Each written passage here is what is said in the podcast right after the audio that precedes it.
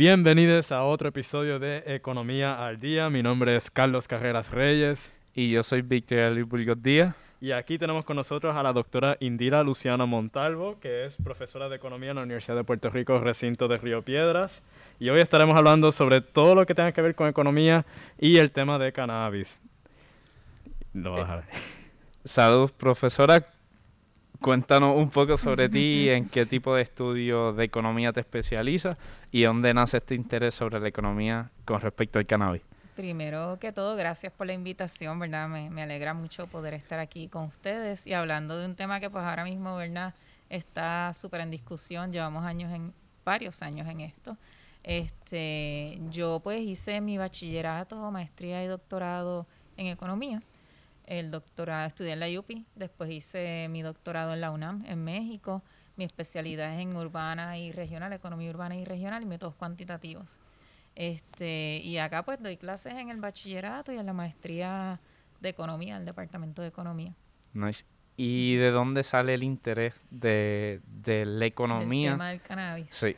Ok, le podemos decir economía del cannabis. Sí, perfecto. Puede ser, suena bien. Así que, pues mira, en, cuando en Puerto Rico surge el tema de la legalización, que fue como para el 2015, que fue cuando el gobernador en ese entonces, Alejandro García Padilla, somete una orden ejecutiva em, pidiéndole a la Secretaría de, de, Salud en ese momento que reclasificara, ¿verdad? Que reclasificaran el cannabis en la ley de sustancias controlada de, de 1 a 2 para reconocer la aportación medicinal que pueda tener la planta.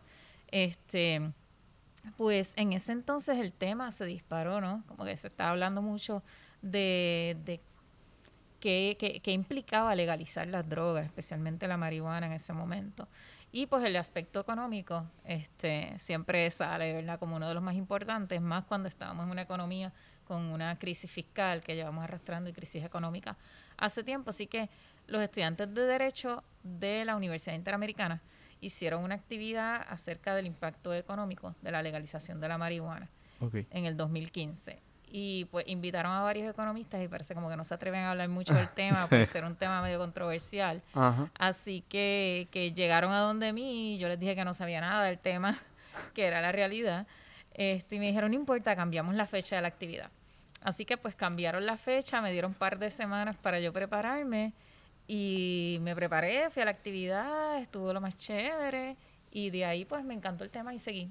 Y como que sigo siendo yo creo que la economista que habla del cannabis y sigue estudiando e investigando el tema del cannabis, así que, que me he mantenido, me, me, me enamoré de verdad de la discusión. Qué bueno.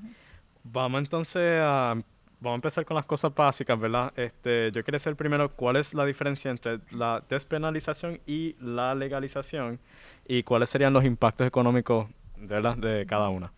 Pues mira, piénsenlo como una línea desde lo más, desde la prohibición hasta la legalización. Una línea de lo más prohibitivo, restrictivo, hasta lo más libre que pueda estar. ¿okay? Este, en términos legales, aunque está bastante, como mencionaste, bastante vinculado el alcance legal al impacto económico, está súper vinculado. Pero en términos legales hay que diferenciar porque van en una línea de, de, más restrictivo a menos restrictivo. Entonces podemos empezar con la prohibición, que es lo más restrictivo, después la despenalización, que es cuando en la despenalización se permite generalmente la posesión para uso eh, individual, en pequeñas cantidades, y lo que se hace es que se elimina eh, el, del expediente criminal, ¿verdad? Cualquier penalidad que pueda haber sobre esto sigue siendo ilegal y sigue siendo un delito, pero no se te crea, no te meten preso por esto, no se te va, no da el expediente, este, no se crea un expediente criminal a partir de la posesión. Entonces ya la descriminalización, en el acto deja de ser un delito en la descriminalización. Ya no eres un criminal si, por ejemplo, te estaciona en una línea amarilla. ¿Verdad? Pero sí, hay una, hay, puede haber una penalidad asociada, como cuando te dan una multa, cuando te estacionas en una línea amarilla. Así que esas son las diferencias entre despenalización, descriminalización, de antes pues prohibición. Entonces, con la legalización ya es legal, ya no es un delito, ya no hay penalidades, siempre y cuando la actividad se dé según esté regulada por el gobierno. Okay. Así que dentro de la legalización también hay distintos niveles de regulación. Puede estar súper regulado como puede estar tirando para el libre mercado. Ok. Este, lo ideal entre todas esas, eh, vamos a decir, tonalidades, ¿verdad? Del alcance legal, lo ideal es que sea legalizado con regulación. Ok.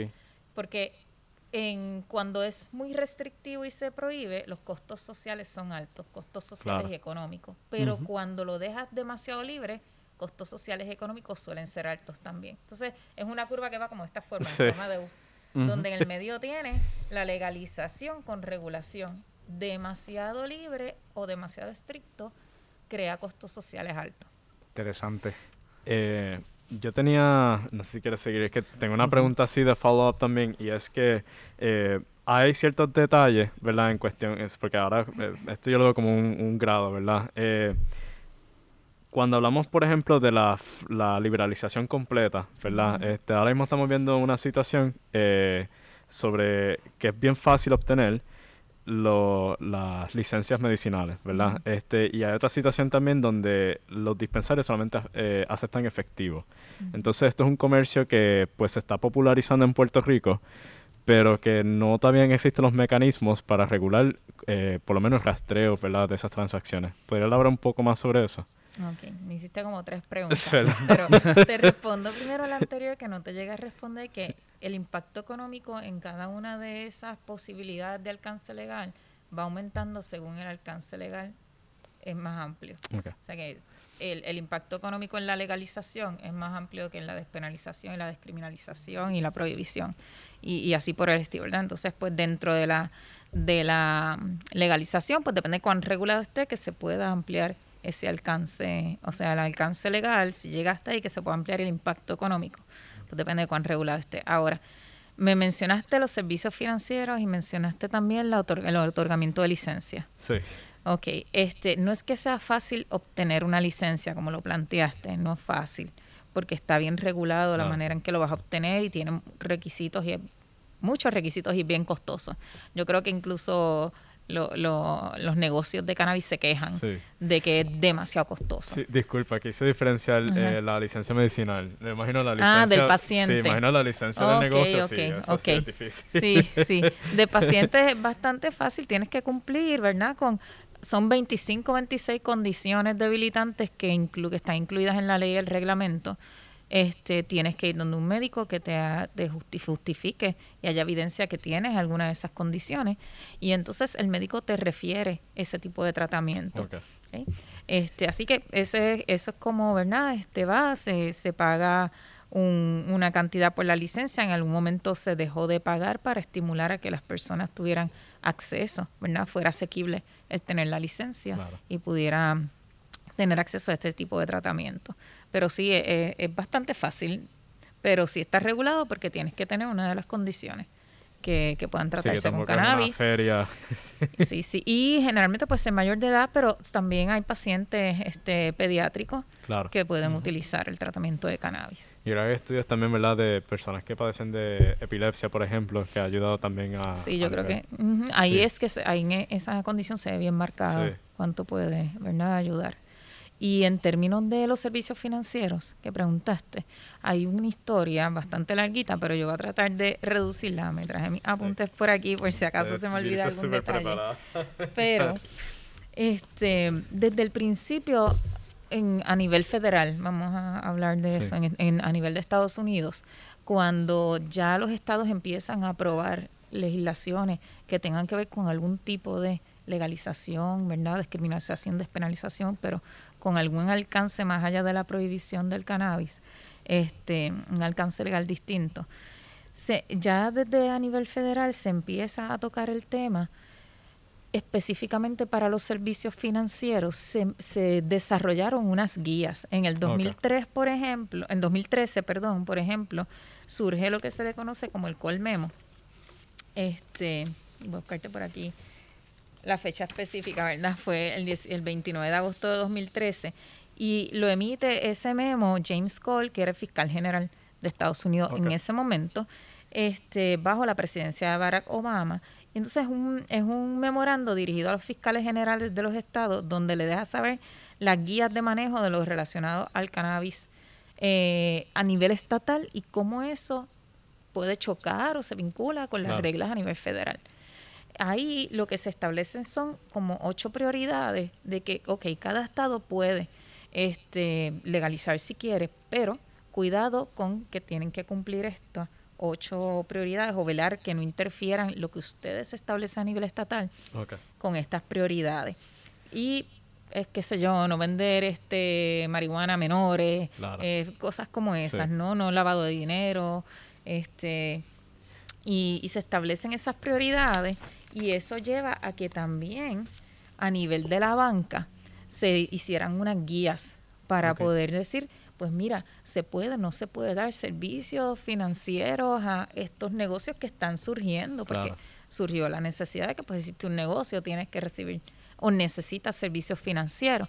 Y entonces lo mismo, esas guías lo que establecen es, se estableció un FinCEN en el 2014, un FinCEN es un Financial Crimes Enforcement Network, este, donde el Departamento del Tesoro de los Estados Unidos dice, mira, los bancos pueden dar servicios financieros. ¿verdad? Sin embargo, tienen que velar por esas ocho prioridades que el Colmemo decía que debían de, de, velarse. Así que le da unas guías a la banca para que sepan qué cosas tienen que mirar en la, por ejemplo, las cuentas de esos negocios, que no hayan, pero es que no hayan movimientos de dinero que se vean dudosos o de actividades riesgosas o ilegales. Lo que pasa es que es y en Estados Unidos se da ese servicio financiero. Aquí en Puerto Rico, pues lo que ha pasado es que aunque COSEC y la Oficina del Comisionado de Instituciones Financieras emitieron ambos cartas diciendo exactamente lo mismo. Existe este FinCEN del 2014, se puede dar servicio para estimular a que dieran servicios muy costoso para la banca comercial. Le parece muy costoso evaluar el riesgo de esas cuentas. Tienen que dar un, un seguimiento, ¿verdad? Tan detallado que entonces parece como que es demasiado costoso y no quieren, pero sí pueden hacerlo. So, ahora mismo tu coop, y me parece que hay una cooperativa nueva, están dando esos servicios a, a, los negocios. Entonces está en Puerto Rico algo que ha caracterizado la, la legalización para uso medicinal es que se involucraron a las cooperativas en, en esto. Y entonces COSEC, pues, también, si que una cooperativa quiere, tiene que someter los documentos y que los evalúe y cumplir con todo lo necesario para poder dar esos servicios. Pues eso, está chévere. Yo no, había escuchado de eso, fíjate, de las cooperativas. pero como en uno o dos, son servicios bastante caros, pero sí se están dando. Por lo menos está yo sé que eso era algo que mm, cuando nosotros habíamos participado en el foro del cannabis con Héctor Ferrer, eso fue el semestre pasado, pues una de las cosas que se había discutido era eso, de que como pues no tenían servicios financieros, pues no había forma también de saber eh, cuánto ese dinero se iba para la economía clandestina también, ¿verdad? Hay mucho movimiento de dinero efectivo. O sea, aunque exista esa cooperativa esta otra que me dijeron nueva ahora, no sé el nombre, este mucho movimiento efectivo y, e incluso los impuestos se pagan en Hacienda en efectivo. So, es ir en, con bolsas de dinero y llevarla. este, así se, se, están haciendo las transacciones y tienen que ser bien creativos cuando van a comprar cosas, importar este insumos para sus procesos de producción y todo, cómo lo van a hacer, que puedan usar algún método, algún instrumento que no pueden ser tarjetas de crédito ni pueden ser ningún entonces pues qué están haciendo cómo también pues ahí se tienen que poner bien creativos para poder hacer sus transacciones. Este, no sé si tienes otra pregunta acá. No, yo estoy procesando la información. Porque entonces te voy a preguntar qué, qué tú propondrías, ¿verdad? En cuestión de, para facilitar quizás el comercio para los pequeños comerciantes, ¿verdad? Porque esto me parece una situación difícil para ellos. Este, en términos de financiero. O quizás política pública, este. Es que es difícil en términos de política pública porque ya está, ya existe. O sea, la normativa está, pueden hacerlo. Entonces, ¿cómo? Y ya la, ya la Oficina de Comisión de Instituciones Financieras y COSEC se expresaron acerca de esto y dijeron, miren gente, pueden hacerlo, pueden dar los servicios, aquí está. Entonces, este, ¿cómo estimular a la banca comercial para que asuma el riesgo asociado?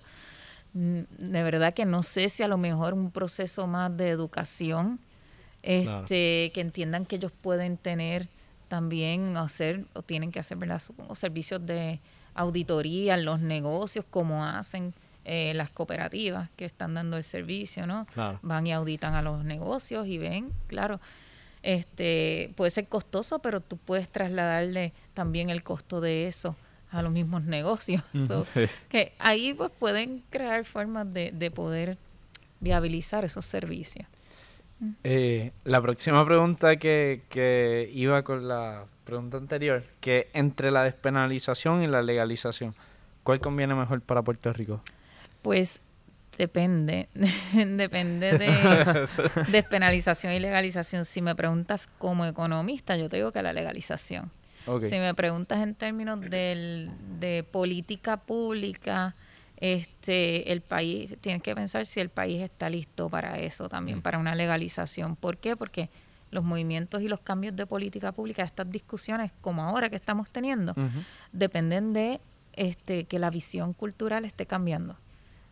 Este, si ya estamos hablando de esto, porque culturalmente estamos cambiando. estamos rompiendo estigmas, los este, fundamentos morales de cómo ves esto, de si, ¿verdad? Este, criminaliza a una persona por esto. Todo, todo eso está cambiando porque estamos viendo que estamos en 10 años atrás esta discusión no se hubiese dado. Entonces, si hay un cambio cultural que se está reflejando en la discusión y que se está reflejando en la política pública, pues conviene ir moviéndose para lo que social y económicamente funcione mejor, que sería la legalización. La despenalización es buena, es un paso hacia ¿verdad? Un reconocimiento también de que el problema no es un problema este, necesariamente eh, de, seguridad pública, es un problema más salubrista. ¿sabes? Ya mientras más moviéndote hacia la legalización, sea despenalización, descriminalización, este, va cambiando el enfoque a uno salubrista y eso es bueno para el país también. Ahora, si culturalmente estamos listos y estamos en ese punto en que podemos decir vamos a legalizar, pues eso lo sabremos con las como a lo mejor terminen aprobándose o no los proyectos que están propuestos por ahí y cómo se haya la presión de ciertos grupos que, que, que pues este a lo mejor valoran más eh, esas la moral como fundamento de la política pública. Yo creo que eh, si no me equivoco, el Congreso Federal acaba de, la Cámara, acaba de aprobar entonces la legalización, si no me equivoco, o fue la descriminalización. Este, el, pasar la, la, marihuana de sustancias, en la ley de sustancias controladas de nivel 1 a nivel 2. Un reconocimiento de... Pero está solamente en la Cámara, todo eso tiene que pasar a otras aprobaciones para que pueda ser. Pero eso ya es un cambio, tú sabes, bastante drástico a nivel federal. Y que haya pasado, imagino, porque hubo también de los dos partidos que apoyaron esa medida también. Sí, me parece que los demócratas se fueron full y los republicanos hubo algún tipo también de apoyo para que hubiese habido mayoría. Que de hecho yo creo que aquí el obstáculo más grande puede ser el mismo presidente, que yo sé que anteriormente se ha expresado un poco en contra de la legalización, pero mirando la vista política ahora mismo, yo creo que le conviene, ¿verdad? Sí, hay, este. hay, que ver ese el costo político en el, sabes, que ellos puedan hacer, ¿no? si le cuesta o no políticamente esa decisión. Entonces quería, no quiero brincar tanto de temas todavía porque la, la parte moral la quiero tocar nuevamente, pero regresamos a eso ahorita. Eh, quería preguntarte sobre como que cuáles han sido los impactos en otros países o estados que la han legalizado. Pues mira, este, lo mismo, depende del alcance, el alcance legal, así va a ser el impacto económico. Así que lo que tienes que en países donde se haya, por ejemplo, se habla mucho de Colorado y todo el dinero que están se está generando, ¿verdad? Como ingresos fiscales, por ejemplo, este en ese estado. Entonces la gente a veces compara y dice, mira, pero ¿por qué eso no está pasando en Puerto Rico? Porque acá tenemos un alcance legal menos más restrictivo, ¿sabes? menos libre, donde está aprobado el uso medicinal, pero no el, el, la legalización para uso adulto. Entonces, allá que tiene una legalización de uso adulto, que es un alcance legal mayor, pues el impacto económico ha sido mayor también. Entonces, pues generalmente es lo mismo que expliqué antes, pues es lo que se está viendo en los distintos países o estados, porque el caso de Estados Unidos es un ejemplo de lo que es una legislación mixta, donde cada estado pues tiene su propio proyecto y lo establece según, ¿verdad? Lo que, lo que quieren que haya ahí. Que eso también permite, ¿verdad? Para las personas y los pequeños comerciantes ponerse más creativos también, que no solamente abrir dispensarios, pero pueden abrir cafeterías también, ¿verdad? Restaurantes. Depende de cómo se regule, porque aunque sea legal, va a ser regulado. Entonces, ahí depende de lo que se proponga en la legislación. Te quería entonces preguntar también en cuestión de regulaciones, ¿cuáles tú propondrías, verdad? Porque a mí algo que sí me preocupa un poco es eh, si vamos a legalizar pues hay que asegurar también que la producción se mantenga local, ¿verdad? Este, y que no empecemos a importar, no, es que esté en contra de importar otros productos, ¿verdad? Pero obviamente el beneficio se supone que sea para Puerto Rico. ¿Qué regulaciones tú implementarías? Pues mira, ahora mismo, este, porque no sé, cuando me hablas de legalizar, no sé si te refieres a uso adulto. Sí, te ah, a uso adulto. Este, si fuésemos a, si se aprobara el proyecto que está, por ejemplo, proponiendo el, el representante Héctor Ferrer, eh, Santiago, eh, tendríamos ahí un ejemplo de un proyecto que amplía las posibilidades de producción, distribución, consumo, porque hay otra parte del mercado, de la demanda del mercado, que estaría incluyéndose en la actividad. O sea, se estaría legalizando para uso adulto, que es el llamado uso recreacional, pero que formalmente se le está conociendo como uso adulto para darle como más seriedad a la discusión. Este, así que depende, pero a nivel del comercio interestatal e internacional no se puede hacer. Ahora mismo no se puede porque a nivel federal no es, ilegal. Así que no puede haber ni comercio interestatal ni comercio internacional desde Estados Unidos hacia afuera. Así que, que ahora mismo nosotros, aunque legalicemos para uso adulto, se queda cerrado a la población que está en Puerto Rico. Pero es bien interesante la pregunta que haces porque si se legalizara a nivel federal, abre las posibilidades de un comercio interestatal como mínimo. Sí.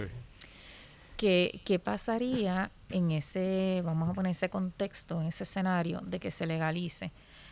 Este, vamos a estar proveyendo el espacio para que haya importación de productos y exportación, que es, lo que se esperaría. ¿Cómo vamos a aprovechar eso? Y es como tú bien dices, lo ideal es que haya un, aprovechamiento de ese comercio interestatal para que la producción local se amplíe lo más posible y que seamos exportadores netos probablemente de lo que del producto, ¿no?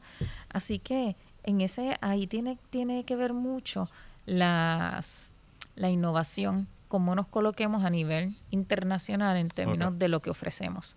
Entonces, el elemento de investigación e innovación es bien importante porque nosotros ahora mismo podremos estar vendiendo cosas que hayan en California o que hayan en Colorado, ¿verdad? Y que se vendan en otros estados. Y, lo que hacemos es que traemos cepas que aguanten este clima y vemos más o menos cómo se acomodan al clima, este, y no tanto al clima, porque casi toda la producción de cannabis acá es indoor. No mm. hemos tocado el tema del cáñamo, que es otro tema también del canal, pero de cannabis medicinal es indoor. Entonces, este, pues podemos bregar con cepas de otros lados también controlando ambientes, pero ¿qué ofrecemos distinto a que cuando se abra ese comercio internacional, como tú digas, o interestatal, podamos posicionarnos como unos exportadores importantes ¿no? de lo que hacemos aquí? Pues tenemos que invertir en investigación y desarrollo. Hay que innovar. Si no se da la innovación y no crea cepas nuevas, productos nuevos, servicios nuevos también asociados a de verdad te vas a quedar como un proveedor más de lo mismo que en otros estados. Entonces, ¿cuán competitivo vas a ser? Ah, pues depende cuán viable es la producción de eso aquí versus cuán viable es en Colorado, en California. Bueno, que eso, eso a mí me encanta porque muchos de estos, eh, los problemas que enfrentamos aquí en Puerto Rico se conectan con uno al otro, ¿verdad? Y uno de los issues que nosotros hemos hablado anteriormente es que no se invierte en la investigación y desarrollo, que eso es, eso es fundamental, ¿verdad? Y no, no lo había visto esa perspectiva también. Sí, entonces ahí el elemento de la academia es importante, porque entonces desde las universidades que se está haciendo, este, que los recursos que hay disponibles para poder hacer o llevar a cabo esos procesos de investigación. Entonces desde la UPR existe el conocimiento, existe la gente que tiene, ¿verdad? Este, los espacios donde se puede hacer, pero hay que crear más un mayor vínculo entre el Estado, la academia y el sector privado para que eso este, explota, que ese estímulo se dé para que realmente haya un proceso de investigación que redunde en productos distintos nuevos y que nos haga competitivos a nivel internacional. Este, quería clarificar también que el, proyecto ¿verdad? del representante Héctor Ferrer es el proyecto de la Cámara 1191. ¿Nos puede explicar un poco más qué es lo que propone exactamente esa medida? Pues mira, es eh, la medida es, lo que propone es em, enmendar la ley que ya existe, que es la ley medicinal, la ley 42 de 2017. Enmendar este, la ley para que dentro de la misma ley que ya existe medicinal se, se amplíe hacia el uso adulto. El uso adulto regulado y que sea a través de obtener pues tu licencia, en este caso no como paciente, sino como consumidor, ¿verdad? Porque es para uso adulto general, no tiene que ser para alguna condición. Este, y entonces, por el lado de las empresas, pues lo mismo, que puedan obtenerse unas licencias para poder producir, que las que producen actualmente también puedan atender público que sea para el programa de uso adulto. Sería más o menos que los programas estén en, se manejen en conjunto, que sea la misma junta reguladora o reglamentadora de cannabis medicinal, con algunos cambios que, que propone el, el proyecto, pero es prácticamente ampliar el programa que existe actual al uso adulto. Ok. Eh, ¿No puedes hablar un poco sobre la economía política detrás de la criminalización del cannabis? Cuando me hablas de la criminalización del cannabis, las estructuras de poder, podemos, ah, este, históricamente se han asociado dos enfoques a esto, ¿no? El pragmático, el ideológico este, cuando se criminaliza, tú criminalizas porque tiene un fundamento moral y es más ideológico. Y entonces piensas que pues la persona que usa cannabis es un drogadicto, es un criminal, debe ser penalizado por esto, es un delito. Este, y ahí, en es, cuando hablamos de ese enfoque verdad moral, pues lo peligroso es cuando las leyes se fundamentan en esa ideología que a veces no reconoce o recoge el sentir de la mayoría. A veces son minorías, pero que emiten discursos, que son discursos fuertes eh, y se escuchan mucho. A veces no es la cantidad de gente que está detrás de ese discurso, sino cuánto gritan cuando exacto, emiten el discurso y, la percepción de la gente cuando recibe ese discurso, cómo se internaliza. Entonces también cómo, cómo la, la sociedad internaliza. Eso es un enfoque. Y ha venido por ahí, ¿verdad? Un, ese fundamento moral para apoyar la criminalización. Pero también está el pragmático, que tiene que ver más con los intereses económicos. Entonces, intereses económicos puede ser por eh, productos o industrias que puedan percibir como ese producto como uno competitivo, como un sustituto por el lado, puede ser la industria farmacéutica, es una que se señala mucho, que ha tenido, ¿verdad?, mucha influencia en que esto se mantenga este prohibido, lo de la marihuana, pues porque es una competencia para productos y desde el punto de vista económico podemos hablar de bienes sustitutos. Y otra, mm, otra industria es la industria de papel también, este la industria de, no de papel, de algodón. La industria de algodón, porque el papel, ¿verdad? Este, usaba de, materia prima el algodón, pero no siempre fue así. El hemp, mm. el cáñamo, se ha utilizado para hacer papel y se utiliza para hacer papel. Entonces, al ser desplazado, el que haya un regreso eh, una legalización de uso también industrial del cáñamo, pues entonces provee un espacio para que también pueda competir con otras industrias, otros productos. Y también se le ha asociado, ¿verdad?, a la industria del algodón, este, también como uno de los papeles protagónicos en la, en la oposición a la legalización. Que esa, esa industria en particular casi nunca se menciona. O sea, la, farmacéutica es la que, la que siempre mucha gente... ¿verdad? Sí, porque lo estamos viendo más desde el punto de vista medicinal y aunque el cáñamo se utiliza también para esos otros procesos, el cáñamo es uno de los proveedores principales de CBD. Okay. Y entonces, que también entra por lo... Mm, podemos hablar medicinal también el CBD, entonces, este, pues como que los ingresos principales en lo de cáñamo también vienen por el CBD y entonces se asocia más a lo medicinal y por eso a lo mejor se escucha más ese sí, más lo de Yo creo que otra, otra que, por lo menos una de las que viene mucho a mi mente es la, la industria del complejo de prisiones privadas, ¿verdad? Y esta cuestión de criminalizar.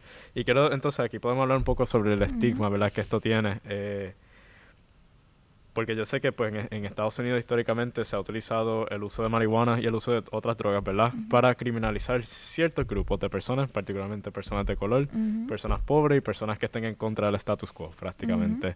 Eh, quería preguntarte también sobre tu experiencia, siendo como que, como dice, la economista de, del cannabis. cannabis. Sí, y si tú has recibido algún tipo de estigma en ese proceso.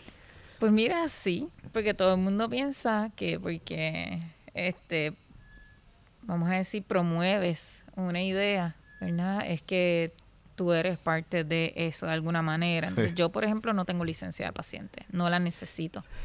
Pero sí pienso que es algo que se debe de poner accesible porque en el momento en que yo un familiar mío lo necesitemos, está ahí. Y lo podemos utilizar. Y entonces romper los estigmas sobre eso ayuda no solamente al que ahora lo necesita, sino a todo el mundo, al que en algún momento pueda hacerlo. Entonces sí, sí puede haber cierta estigmatización, pues de momento estás en una fiesta y te pueden decir, ah, que si tú quieres usar cannabis porque tú eres la economista que habla del cannabis y pues esta sí, Que, pasa, pasa eso. Pero pues eh, es normal, pero yo tampoco me, como que ¡ah! me ofendo ni nada por el estilo, porque por el contrario, si hiciera eso estaría siendo una hipócrita con lo que estoy promoviendo, ¿no? Así que, pues nada, no, no sé eso pasa. ¿Qué tú le, tú le comentarías a ¿verdad? otros economistas ¿verdad? que quizás se tengan ¿verdad? esa valentía ¿verdad? para... Pues yo creo que ya se ha normalizado bastante la discusión. Y yo creo que ahora hay más gente que puede atreverse a hablar del tema. Y hay otros economistas que han salido a hacer estudios, más a lo mejor de la consultoría y esto asociado al, al, tema del cannabis y han participado de, de conferencias de prensa, este con el tema, ¿verdad? Distintos temas relacionados al cannabis. Así que yo creo que poco a poco esos espacios se van ganando y la gente se va atreviendo a hacerlo y a hablar. Así que, que, pues la idea es que hablan desde el punto, yo me siento pues que desde el punto de vista profesional estoy dando una opinión especializada y en algo. Entonces, ¿verdad? Has roto con muchas esquemas también, ¿verdad? Que son bien importantes. hay que darte ese agradecimiento también, ¿verdad? Porque es que si, nadie tira la primera piedra, ¿verdad? Como que nadie se atreve y, yo creo que eh, ¿Tiene alguna otra pregunta? Bueno, eh, trabajando la situación de la farmacéutica, eh, ahora con, con, Porque esto se ha convertido en un tema mainstream. Hasta entiendo que Pfizer estaba comenzando a investigar y ah, posiblemente, no sé qué presenten relacionado con el cannabis, pero ¿hacia dónde tú crees, usted cree que se dirigirán la, Ah, ya hay productos que están desarrollando, desarrollados y se están desarrollando, o sea que van a ganar espacios también, van a aprovecharlo, porque yo creo que ganan más aprovechando el espacio que, yéndose en contra de. Y, yo creo que pues tendrían que diversificar en, ese, en ese aspecto. Y del tema de, de la economía política, se me quedó también el vínculo de los políticos con la gente que tienen estigmas por lo moral o ese enfoque ideológico. No, porque también ese enfoque ideológico alimenta de cierta forma este un cierto tipo de clientelismo que puede existir, ¿verdad? Con los políticos, como pues yo te hago un favor o este de bueno, no es un favor, son intercambios de favores. Así que este, pero desde el punto de vista del político es poder que se asocia a lo económico también, mantener un poder que me permita tener ciertas influencias también económicas, ¿no? en el país pero alimentado pues por los votos de personas que tú le estás creando las condiciones o emitiendo el discurso que apoyen su enfoque que puede ser ideológico. Entonces, mira cómo lo ideológico puede convertirse en pragmático a través de los políticos, ¿no? Haciendo ese vínculo, que también es otro punto interesante de eso. Que yo creo que eso, eso fue precisamente, o sea, pensando en eso, como la ideología se utilizó como un vehículo para la criminal, o sea, la practicalidad de la criminalización, ¿verdad? este, me acuerdo, o sea, en el caso de Nixon y Reagan, ¿verdad? Posteriormente, obviamente su discurso era uno ideológico, este, pero que había una función práctica, ¿verdad? este, yo quería preguntar, seguir con esa línea de las farmacéuticas. Algo que me preocupa es, eh, porque yo creo que inevitablemente esas industrias, igual que el algodón, igual que el del papel, se van a insertar en, ese mercado. Eh, qué pudiéramos hacer para asegurar, primero, para proteger a esos pequeños empresarios y segundo, también para proteger los consumidores, porque por lo que yo tengo entendido también, las farmacéuticas empiezan a mezclar lo que es natural con lo sintético y pues ya eso causa otros problemas. So, ¿Me la pudiera apuntar un poco sobre pues eso? Pues mira, en realidad como los controles de calidad son bien estrictos dentro de la industria farmacéutica y dentro de lo del cannabis, ambas cosas, yo creo que puede haber ya una, o sea, una protección al paciente si se mantienen esa, esos controles de calidad que deberían regirse. Así que yo no creo que haya mucho problema. Si fuera de, de la industria farmacéutica, si hay producción también de ciertos, por ejemplo, la marihuana sintética. So, yo no sé mucho de ese aspecto, pero uno de los compañeros del grupo de investigación de cannabis que, que es químico, el doctor Edgar Resto, nos habla un poco acerca de, mira, eso es de todo menos marihuana. O sea, así que este sí hay, hay ciertos productos que se están vendiendo sin regulación ninguna en un puesto de gasolina, por ejemplo, que tiene unas características terribles que no son para nada este, dirigidas a sanar a una persona, por el contrario, son afectan grandemente, son dañinas y no necesariamente eso sale de la industria farmacéutica, ¿ves? Así que hay que ver bien de dónde están viniendo esos productos cómo están entrando al país. Pero sí es una preocupación que está actualmente en Puerto Rico porque sí hay productos que dicen que son de CBD, como una cremita que te venden ahí en, la farmacia, en el puesto de gasolina, o como esta marihuana sintética y todo eso, y realmente o es bien dañina o no hace nada porque realmente no tiene CBD. Y, y pues hay que también ver cómo se regula eso. Claro. Eso, eh, yo lo traigo también asunto porque mi, mi abuela está como que experimentando con la idea, ¿verdad? De ser paciente cannabis, yo creo que a ella le conviene. Pero entonces a veces se pone a ver estos programas en yo no sé cuál de los canales y, empieza, y me empieza a mencionar de que si los jóvenes en México se están eh, muriendo de sobredosis con la marihuana y, habla también de esos productos que se venden en puesto de gasolina este y eso pues añade el estigma también, ¿verdad? Como que porque estábamos bien cerca, o sea, ya ella lo había probado, ya está como que convencida de momento de este programa y se asustó.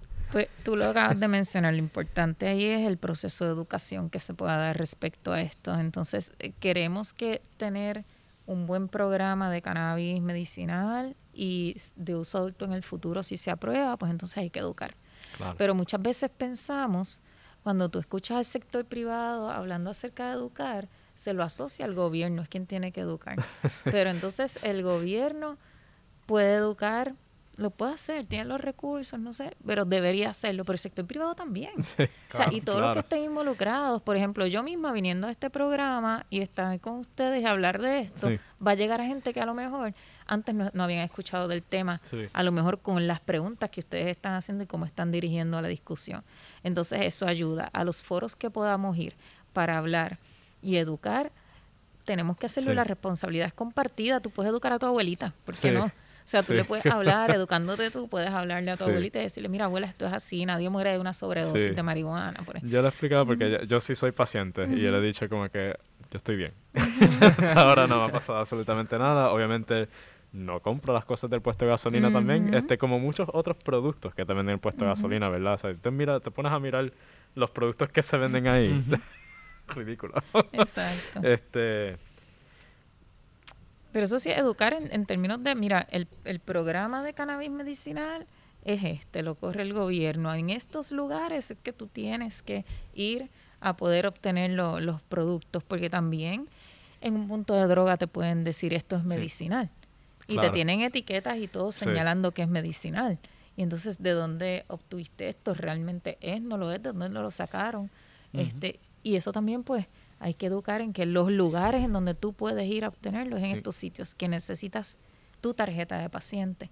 Y para lo que es, ¿no? Para las condiciones. Sí, que eso es regulado por el Departamento de Salud también. Exacto. Yo, yo quería preguntar también, eh, quizás, ¿por qué tú crees que el sector privado no también como que asume esa responsabilidad? Porque de cierta forma es como que el sector privado o sea, yo siempre veo como que el sector público y el sector privado en conjunto, ¿verdad? Como que a, veces tratan de hacer esa distinción a propósito para responsabilizar el sector público totalmente de los problemas del sector privado.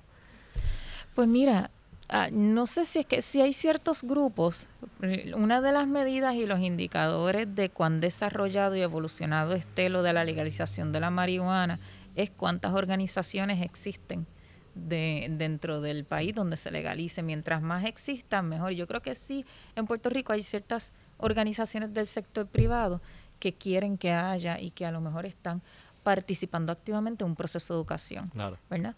Este, pero no tenemos que perder de vista que como esto es un, un proyecto más que de, de un modelo de triple hélice, donde cada hélice es sector privado, Sí. gobierno y academia, pues todos nos corresponde de alguna Claro. manera educar, ¿no? Para que esto funcione bien. También tenemos que involucrar a los actores, a los pacientes, y que los pacientes mismos deben Sí. involucrarse en el, en el, que esa es la cuarta hélice, los actores y la Sí. comunidad. Y entonces, ¿cómo se involucran en ese proceso de educación? Pues concienciar a la gente de que tienen que hacerlo, no importa desde el ámbito que estés. Si eres parte del proyecto y si quieres que se desarrolle de la mejor manera posible, tienes que hacerlo. Yo quería preguntar, esto un poquito fuera de guion, pero eh, más o menos, ¿cuál es la demografía que ahora mismo son pacientes medicinales de cannabis? Pues mira, yo tengo los datos por aquí, Perfecto. podemos ver. Este, entre hombre y mujer, más o menos hay más hombres que mujeres. Ok.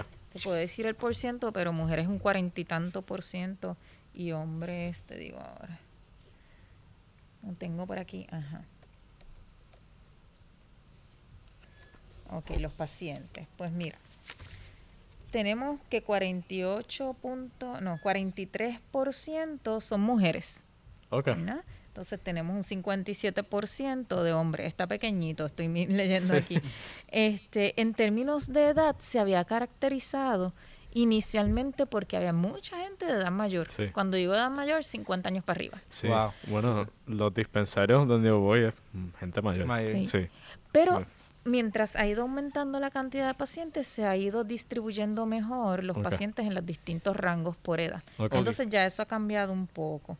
Tenemos por, ahí- mira, y yo lo, yo marqué los 40 años como para separar entre Sí. mayores y menores de 40 años y está even, está 50% mayores Sí de que está. 40 años y 50% menores o con 40 años. Entonces ahí tienes, ¿verdad? Que más o menos una muestra que esa distribución ha ido cambiando como inicialmente se dio este, las condiciones prevalecientes principales son el desorden de ansiedad, el insomnio, el dolor crónico, los espasmos y la depresión, Sí. en ese mismo orden. Son las más, muchas de ellas, los porcientos no se los digo porque no va a sumar Sí. 100, porque una persona puede ir por distintas condiciones debilitantes, y, pero más o menos, ¿verdad? Son las que tienen este la mayoría de los pacientes. ¿Esto, ¿Esto es parte de la investigación que están realizando ahora mismo? No, esos datos están disponibles en la página del Departamento de Salud de Puerto Rico. Interesante. La página del Departamento de Salud tiene un área que es de cannabis medicinal. Tú entras en internet y ahí están datos de establecimientos de pacientes y de médicos. Wow. Así que asimismo, mira, médicos ha ido también cambiando un poco la cosa, porque los médicos ha ido bajando la cantidad de médicos que tienen su permiso para referir Oh, wow. al, al, al cannabis. Entonces, este, se dio un estímulo y fue que el gobierno entonces eh, eliminó, yo creo que el requisito del pago de, de la licencia para los médicos por un tiempo, para estimular a que ¿verdad? más médicos pues entraran a, a- a tener su, su licencia y a educarse en el tema del cannabis. Y también pues eh, para los médicos requiere también que haya una educación continua Sí. respecto al cannabis y no, no sé en términos este a lo mejor de la cantidad de pacientes que están atendiendo, a lo mejor no era muy atractivo y muchos médicos la sacaron Sí. pensando que iban a tener un montón de pacientes que referirle, pero como no ha sido a lo mejor lo tan amplio como se esperaba, Claro. pues se redujo un poco. Eh, la, ¿Eso también está relacionado de alguna forma a la disminución de médicos en general en Puerto Rico? ¿O dirías más Pues el mira, incentivo? no sé, no sé. Sí. Realmente no sé. Para mí que, que es más, he hablado con algunos médicos y me dicen "Es que yo pensé que iba a atender más pacientes Sí. para esto y no. Pues en términos de costo, efectividad, no para ellos. Sí, que no, No, vale la inversión no valió la pena. Creo que me hace sentido también porque si uno se pone a pensar, o sea, el consumo puede ser consistente, pero una vez tú te inscribes, como que ya está, ¿verdad? Como que dices, so many Sí. people, ¿verdad? Que tú puedas Y, y, pasa que la gente no necesariamente sigue dándose seguimiento con el médico cuando recibe, ¿verdad?, el referido que el médico le da. No es que vuelven a su médico para ver cómo le está funcionando el tratamiento. Digo, también eso depende del médico. Mira, pues va a empezar con esto, tienes cita tal fecha, vas a regresar y pues vamos a ver qué tal. Y eso es una de las debilidades que también es una crítica a los programas de cannabis medicinal, que muchas veces termina siendo el bot tender quien realmente te sigue dando seguimiento acerca del producto que usa y, y, la gente se olvida de regresar a su médico. Sí. Es que la, la fíjate, esa, esa parte ni se me ha ocurrido para nada porque yo cuando hice la solicitud inicial, yo la hice a través del dispensario. O sea, que no lo hice. en el caso de mi abuela, es con el médico. El médico es el quien la dice, ah, el colegio de, médicos. Pues, pues, tu médico es el bot tender. Sí, exacto, prácticamente, sí, porque es como que yo fui allí, eh, saqué mi licencia la primera vez el doctor me llamó como a las 7 de la noche. Por teléfono, fue una llamada de como 5 minutos máximo y a partir de eso yo ni hice el nombre del doctor, nada. Este, eso, eso yo creo que también tiene que ver con eso, que la manera en que están obteniendo las licencias, eh, y especialmente menos gente joven, ¿verdad? Porque los que son mayores de edad, pues, eh, están bregando mucho con su médico, confían más en su médico, ¿verdad? En nuestro caso, pues, y yo confieso y admito también que para mí es más un uso recreacional, ¿verdad? Un uso adulto. Este, y yo creo que, pues, no sé.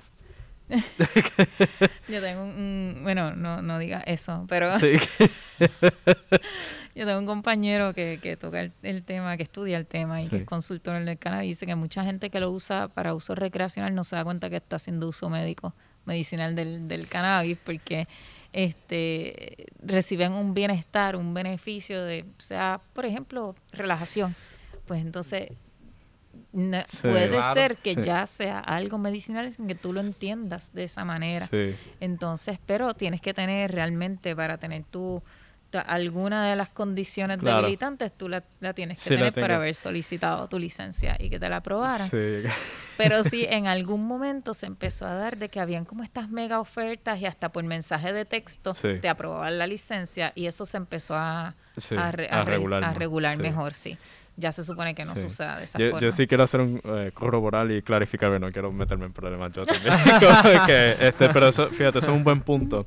Y yo creo que inicialmente estaba inclinado a decir que yo lo uso por cuestión creacional porque no veo la gravedad, o sea, como que yo veo eh, el tratamiento medicinal como en, términos de la gravedad de tus síntomas, ¿verdad? O sea, yo pienso en mi abuela, por ejemplo, para ella sería algo medicinal. Pero en mi caso, la realidad es que yo padezco de insomnio. O sea, yo no me puedo dormir. Y es una de las condiciones. Y es una ansiedad. Depresión, ansiedad. Y depresión, eso está ahí. Eso y la mayor parte de la gente está yendo por ahí. Está yendo por ahí. O dolores crónicos también. Muchos pacientes de cáncer. Este, epilepsia, tú mencionaste, sí. Que yo creo que eso, y no sé con qué me eso fue una conversación aparte, pero había mencionado un punto así parecido, de que como que, que tú lo percibas recreacional, pero tiene esos, eh, esos beneficios medicinales, y aunque no lo percibas de esa forma también. para clarificar. sí, este sí, no, no queremos problemas, no queremos problemas. no, no, y no quiero causar más estigma tampoco. este... Bueno, profesora, eh, ¿hay algún otro punto que piensas que se debe tocar y que no se, se nos haya olvidado? Ah, yo apunté por aquí. Déjame buscarlo rapidito. Yo me preparé, yo me preparé para mi tarea. Este, ah, bueno, sí. Dos, tres puntos. Uno, voy, voy bien rapidito porque no sé el tiempo que nos queda. Quedan como 12 minutos. 12 minutos. Ok, uno de ellos es la importancia del, del cáñamo porque no casi todo el mundo habla del cannabis medicinal y aquí hemos estado hablando del cannabis medicinal, pero se nos olvida que también hay otros usos para la planta. Si la planta tiene un nivel de THC más bajo, que por ley es el 0.3% o menos, cae dentro de lo que es el cáñamo o el hemp. Y se usan tres, hay tres, cuatro materias primas principales. Unas es la fibra, otras son las semillas, otras son los chives, que es como la picadera, picadura que queda de la planta, y, el CBD, que sale del aceite prácticamente y de distintas partes de la planta. No necesariamente tiene que ser de la flor nada más.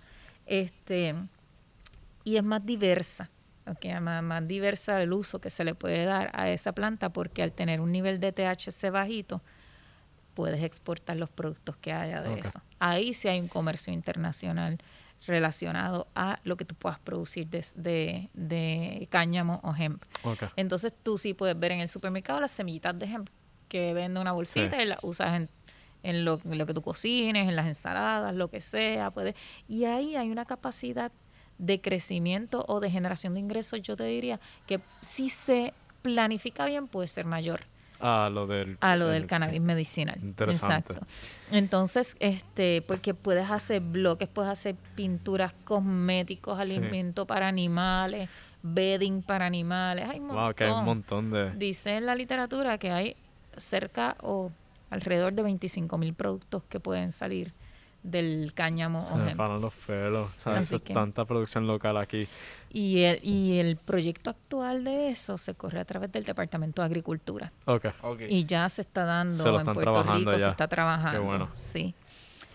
No sé si quieren preguntar algo de eso, si no Eh, no, porque esa era mi pregunta, si se estaba trabajando eso. Sí. Este, y, y yo pienso que es súper importante, eso me alegra Sí. escuchar, eso me da mucha esperanza. En el Farm Bill del 2018 me parece que fue, este, se da la oportunidad de que los países, de que los estados empiecen a utilizar el, el cáñamo, entonces se, se generaba un proyecto desde el gobierno, se enviaba al gobierno federal, desde el gobierno estatal, se enviaba al gobierno federal, se aprobaba y se podía empezar, pero justo cuando está pasando todo esto, se legalizó para su uso, así que ya no es necesario que hubiese esa aprobación del gobierno federal, pero ya Puerto Rico había creado su proyecto y simplemente lo implantaron Sí. y están en eso.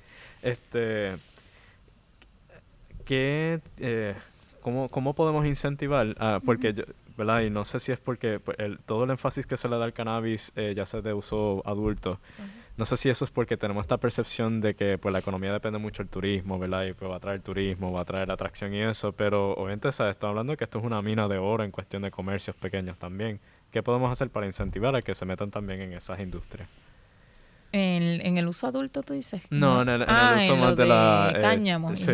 Ah, ok. Este, bueno, es que ahí yo diría que se necesita más información de parte del inversionista en, en eh, mirar qué área puede ser viable para Puerto Rico. Primero que ahí el cáñamo sí se siembra outdoor. Este, las características de las tierras donde se debe sembrar son unas características bien específicas también, suelo más seco, más llano, este, eh, que el tipo de tierras exista, que hayan extensiones grandes. Yo diría que una producción así grandísima de ejemplo en Puerto Rico no puede haber. Ok. No a haber porque la cantidad de tierras, cuando ves otros países que son como los principales productores, lo que generan, eh, este, lo que dedican, las tierras que dedican a eso son Sí, muchísimas. bueno, Estados Unidos es uno de esos que tiene. Este, Francia, Canadá, ¿verdad? Tienen este, mucha producción de, de, de hemp y los espacios. España también tiene un, un proyecto de, de cáñamo que es bastante amplio.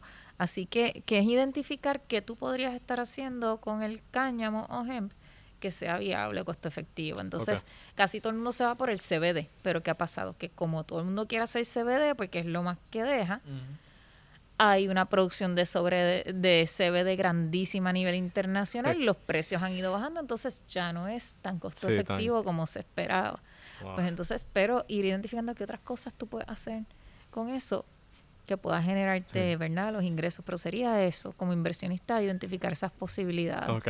Yo creo también para, para ¿verdad? propósitos para la audiencia también, eh, yo sé que esto es más una pregunta un poco en la- el campo de ciencias naturales, pero ¿cuál es la no sé diferencia? si te la pueda contestar, pero bueno. pero pero ¿cuál, es la, cuál es la diferencia entre THC y CBD? Pues mira, hay- la planta tiene distintos cannabinoides, ¿ok? Y entonces, dependiendo de lo que de los que se habla generalmente, es del CBD y del THC, pero tiene muchísimos más. Si le preguntas al doctor Edgar Resto, que es el Sí. químico que te dije hace un rato, pues te va a decir que tiene este ciento y pico de cannabinoides. Pero de los que hablamos son de esos dos, De esos porque dos son los que se reconocen y se asocian a los beneficios que tiene la planta a nivel del cuerpo, de la absorción y medicinales, ¿no? Este, y que tiene un montón de componentes más que se pueden identificar y que no actualmente no se está investigando mucho respecto a todos los beneficios que la planta podría tener respecto a eso. El THC es el que se asocia más con los efectos psicoactivos. Sí. La, la- la nota que te da, como dicen, eso, Sí. ese efecto psicoactivo, pues es el THC. Por lo tanto, es el que es más regulado. pero lo ideal son combinaciones de CBD con THC a distintos por cientos, ¿verdad? Y eso es lo que en el desarrollo de las distintas cepas, lo que más o menos se busca, cómo, cómo están esos por cientos en combinación. Y los médicos también sugieren tanto por ciento de THC, tanto por ciento de CBD según la condición para la que te refieran el uso del cannabis. Por eso entonces el cáñamo que tiene por ley 0.3% de THC, pues que es el componente este psicoactivo, pues lo puedes usar para un montón de cosas y puedes exportarlo porque realmente no, tiene ese efecto. Ok. Pero es esa, esa diferencia. Este, yo por lo menos en esa parte no tengo más preguntas, no sé si tiene más preguntas. Pues otros dos temas importantes es la accesibilidad en tiempos de crisis. Una política pública implantada en una crisis, en un país con crisis económica, fiscal, de todo, la, este, cómo, cómo se puede garantizar tanto la, la accesibilidad en todas sus, sus dimensiones, ¿verdad? Generalmente cuando hablamos de accesibilidad se piensa más en asequibilidad, a que yo tengo los ingresos ah, necesarios para poder obtener ese tratamiento. Entonces, estamos velando porque eso esté sucediendo, este, los planes médicos no cubren esto, por lo tanto es un tratamiento más como alternativo, que puede ser sustituto de tratamientos o complementario a tratamientos medicinales. Entonces, pues estará llegando a todo el mundo por igual. La ley en Puerto Rico vela que uno de los objetivos es que sea accesible también a la gente y eso implica tanto de cercanía, de que yo tenga un lugar cercano donde yo pueda ir a comprarlo, como también la asequibilidad que puedo obtenerlo. ¿Cuánto cuesta? ¿Cuánto me voy a gastar mensualmente en eso? Entonces, esos elementos son importantes. estamos estableciendo una política pública en momentos de, en un país en crisis. Y entonces hay estudios, por ejemplo, en otros países, no necesariamente acerca del cannabis, pero sí cómo las crisis económicas afectan la accesibilidad y la asequibilidad a los medicamentos y qué efectos eso tiene en los tratamientos de la gente. Y, y, eso es un tema bien interesante que se puede discutir, ¿verdad? Mucha más profundidad, pero que hay que estudiar este también. Y el monitoreo y la evaluación de la política pública. Siempre menciono eso porque realmente sabemos si se están cumpliendo los objetivos de ley. Yo no lo sé. Yo no sé si la gente está teniendo acceso al tratamiento, si la calidad de vida de la gente está mejorando se lo han dicho, alguien está preguntando, alguien está investigando acerca de eso. Entonces, el gobierno tiene que desarrollar unos indicadores para monitorear y evaluar la política pública que estén vinculados a esos objetivos de política pública. Eso es súper importante y deben de ir estableciéndose ya para tanto lo que es medicinal y si se aprobara en algún momento el de uso adulto, pues también, porque la ley va a tener unos objetivos.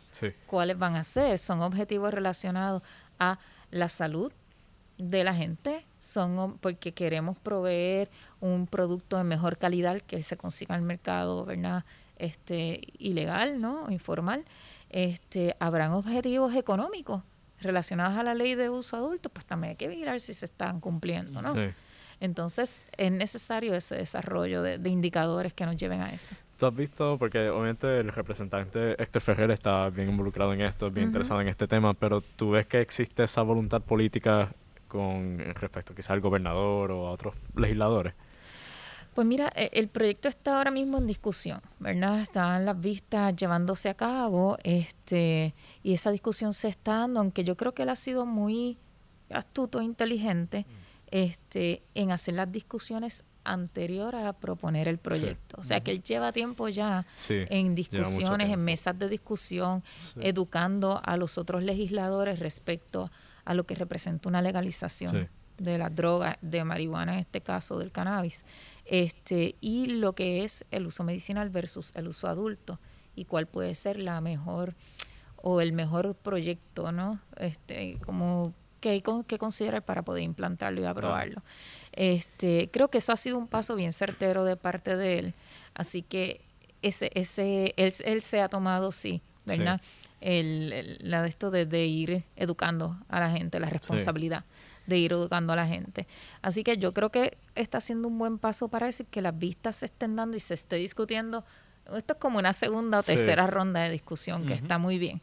Así que yo creo que se pueden aclarar cualquier, los legisladores que estén en contra. Sí. Si es un elemento moral, yo no creo que se pueda hacer mucho Sí, porque ya... más allá, tratar de educarles, pero Sí. si es que, ¿verdad? Es eso y no puede haber otra cosa, pues ya, pero yo creo que se han aclarado muchas dudas en las vistas Sí. y, y, y pueden seguir, todavía fíjate, no se han terminado. Yo siento que él, él ha hecho un buen trabajo en, en presentar esto con mayor seriedad, ¿verdad? Ujú. Este, Yo creo que esa es la dirección que todos debemos empezar. eh, yo espero que este episodio, ¿verdad? Cumpla Ujú. con eso también, porque es como que yo no, o sea, cuando yo veo este discurso, y quizás pueda haber una doble vara también en cuestión, podemos hablar un poquito del machismo también, ¿verdad? Porque yo sé que la candidata Alexandra Lúgaro fue una de las primeras que también propuso la legalización, pero que recibió mucho backlash, ¿verdad? Este, pero, pero sí he notado de que el- este discurso ahora no se siente tanto como que no te van a decir mafutero. O sea, yo nunca he visto a alguien decirle mafutero a Héctor Ferrer y, ¿verdad? y nadie debería decirlo. este, eso, es bueno. Sí, pero sí, eh, pero sí, eh, cuando Alexandra Lugaro habló del tema y propuso y dijo, ¿no? Y traía el tema a discusión, este, tenía un rechazo Sí, abrumador, de- pero como esta mujer que es candidata Sí, a la gobernación se atreve a hablar de eso y decía, pero es que yo quiero un político hipócrita que no me hable acerca Sí. del asunto o que hable distinto a lo que piensa o hace claro. para comprar votos. Claro. Entonces, tú sabes, la gente también tiene que ir, eh, si el elemento de, de que era mujer también. Sí, o sea, porque Alejandro Padilla lo había propuesto también y yo no he visto a nadie decirle mafuteros ni nada por el estilo. Este, y yo pienso también de que, bueno, eso es lo que tengo Eh, que eh, pensar. sí, porque entraríamos en otra discusión Sí. de, de género, Sí, ¿verdad? sí. Pero es bueno que lo traiga y reconozca Sí. que, que existe y que está, porque culturalmente Mm. es un problema, Sí. ¿no? Pero, pero sí, sí, este, yo, yo creo que la gente, el que la gente vaya cambiando esa visión, Claro, que, ¿verdad? Ese estigma, en este caso combinado, ¿no? De una legalización de las drogas, alguien Sí. que lo está poni- proponiendo y además que es alguien es mujer también Sí. y es madre y es sí porque todo eso Sí. entra en la en el discurso. el hecho de que no sea muy religiosa moralista. tampoco también, eso también. Pero eh, ah, tenía el punto ahí que quería mencionar y, y se me fue la línea también. este, pero tenía que ver con, con eso. Anyway, dejamos para otra. Perdón, perdón. no, no, no, tranquila, no fuiste tú. Bueno, eh, profesora, gracias por estar con nosotros. Gracias a Eh, ustedes por la invitación, sí. sí. Nos agradece este su espacio siempre. Sí, Eh, Muchas gracias. También quería agradecerle al Consejo General de Estudiantes por cedernos el espacio. sí, definitivamente a Eh, Fabiana Marini, ¿verdad? Fue ella fue la, La que hizo el trámite. Ah, qué chévere. sí. Y nada, es un, un asunto y un tema que continuaremos estudiando y nos encantaría Sí. volver a hablar contigo en una futura Sí. ocasión. Claro que sí. Hay que darle seguimiento no solamente a este tema, pero también invitarte para hablar de otros temas también, Sí. ¿verdad? Que no tampoco no te vinculemos en Nada más a- encasillemos al en cannabis. Sí. No. Que que tú Sí, tienes muchas con otras mucho cosas. gusto. Sí. Con mucho gusto. Este, so nada, este episodio se va a estar publicando eh, en 420 para ser temático también. Ajá. Este, Ah, qué bien. yo creo que, eh, pero espero que, ¿verdad? Este, haya sido una conversación productiva y seria y sobre todo académica, ¿verdad? Que ese es el punto que queremos llevar. Este, nada. Y pues nos escuchamos en la próxima. Sí, Hasta luego. Eh, la eh, ¿Dónde nos pueden Ah, no, pero conseguir? Eh, profesora, ¿dónde la pueden conseguir las redes? Si tiene alguna. Este, mi correo electrónico puedo darlo indira.luciano@upr.edu ahí. Este, y si no, pues yo tengo Instagram y tengo Facebook y generalmente la gente por ahí también me escriben si quieren saber del Sí. tema, hacerme preguntas, lo que sea, así que igual. Ok. A mí, Carlos underscore J underscore carreras en Instagram. No me contacto en Facebook y no tengo Twitter. Y a mí me consiguen como Víctor Yalvi. Nos vemos. Bye.